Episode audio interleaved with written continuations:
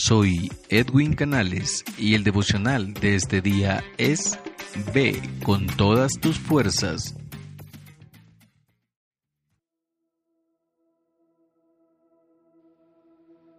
Y mirándole Jehová le dijo, Ve con esta tu fuerza y salvarás a Israel de la mano de los madianitas.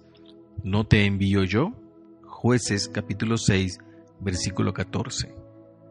Démonos cuenta que dado las circunstancias en las que Gedeón se encontraba, era extraño decir ve con esta tu fuerza. ¿Por qué? Porque aunque no lo pareciera, para muchos Gedeón ya era poderoso en muchos aspectos. Gedeón tenía la fuerza de los humildes. Cuando Jehová vino Gedeón, estaba sacudiendo el trigo en el lagar. Esto era difícil y muy humillante. El trigo se sacudía en lugares abiertos. Generalmente, en la cima de una colina para que la brisa pudiera volar la paja. El trigo no se trillaba normalmente en un lugar hundido como un lagar. En este humilde lugar, Gedeón era muy poderoso. Quiero decirles que Gedeón tenía la fuerza de los bondadosos. ¿Por qué? Porque le importaba el lugar bajo de Israel. Cuando el Señor vino a Gedeón, él quiso saber por qué Israel estaba en un lugar bajo. Gedeón se preocupaba por Israel y quería hacer algo al respecto de su situación actual. En este lugar bondadoso, Gedeón era muy fuerte. Gedeón tenía la fuerza de los espiritualmente hambrientos. ¿Saben por qué? Porque querían ver a Dios hacer maravillas nuevamente. Habían dejado de ver a Dios, habían dejado de ver esas maravillas grandes que Dios hacía con su pueblo. Habían perdido esa relación con Dios. Estaban separados de Dios. Gedeón le dice a Jehová, hemos oído de estas maravillas del pasado, pero queremos ver la grandeza de Dios ahora, no queremos vivir del pasado. ¿Cuántas veces nosotros hacemos esta misma pregunta, Señor? Ya no quiero vivir del pasado. ¿Y qué es vivir del pasado? Pensar que antes nos iba mejor, pensar que lo que hacíamos antes era mucho mejor, o pensar que mi pareja hacía cosas mejores antes, o pensar que mi novio o mi novia hacía esto y aquello y era mucho mejor, o que mi trabajo me iba mejor que hoy. Esto es vivir del pasado, ya no más. Ahora quiero vivir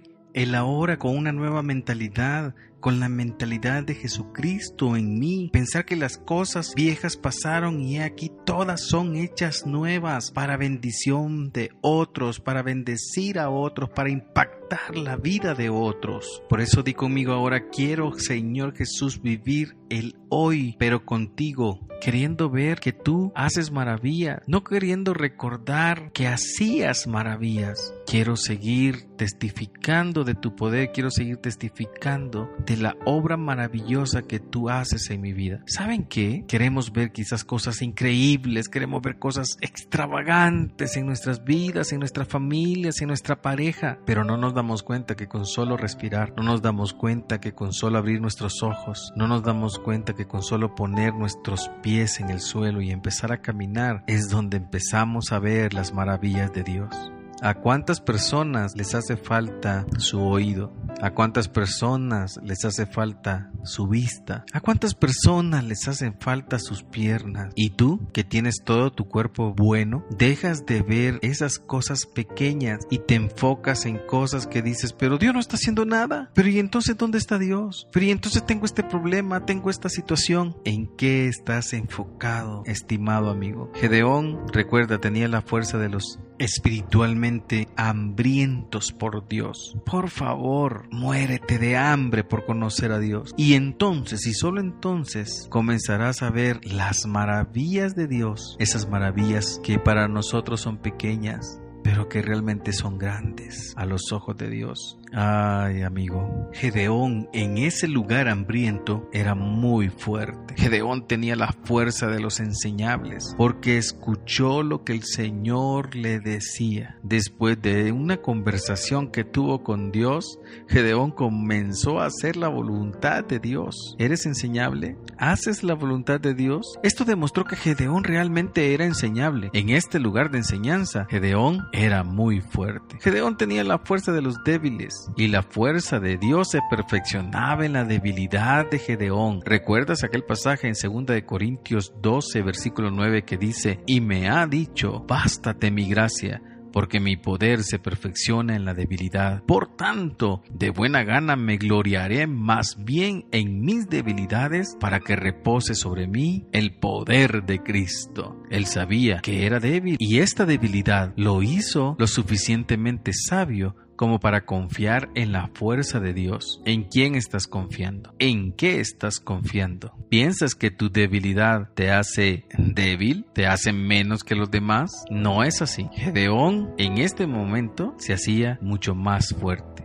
Si lo miramos con los ojos de los hombres, pues podemos decir que Gedeón era débil y el mensaje de Dios en este momento para Gedeón era sarcástico, pero mirándolo a través de la sabiduría de Dios, vemos que Gedeón realmente podía ir en poder, porque era el poder de los débiles que confiaban en la fuerza de Dios. Esta semana yo te voy a dejar un trabajo, un deber, como quieras verlo. Ve con esta tu fuerza en el trabajo, en tu casa, con tu familia, con tu pareja, con tus padres, con tus tíos, con tus abuelos, con quien vivas. Ve con esta tu fuerza ahora que salgas de tu casa. Ve con esta tu fuerza ahora que vayas a tu trabajo nuevamente. Ve con esta tu fuerza con un proyecto que estés planificando hacer. Solo asegúrate de que sea realmente la fuerza del poderoso Dios en ti. Dios te bendiga.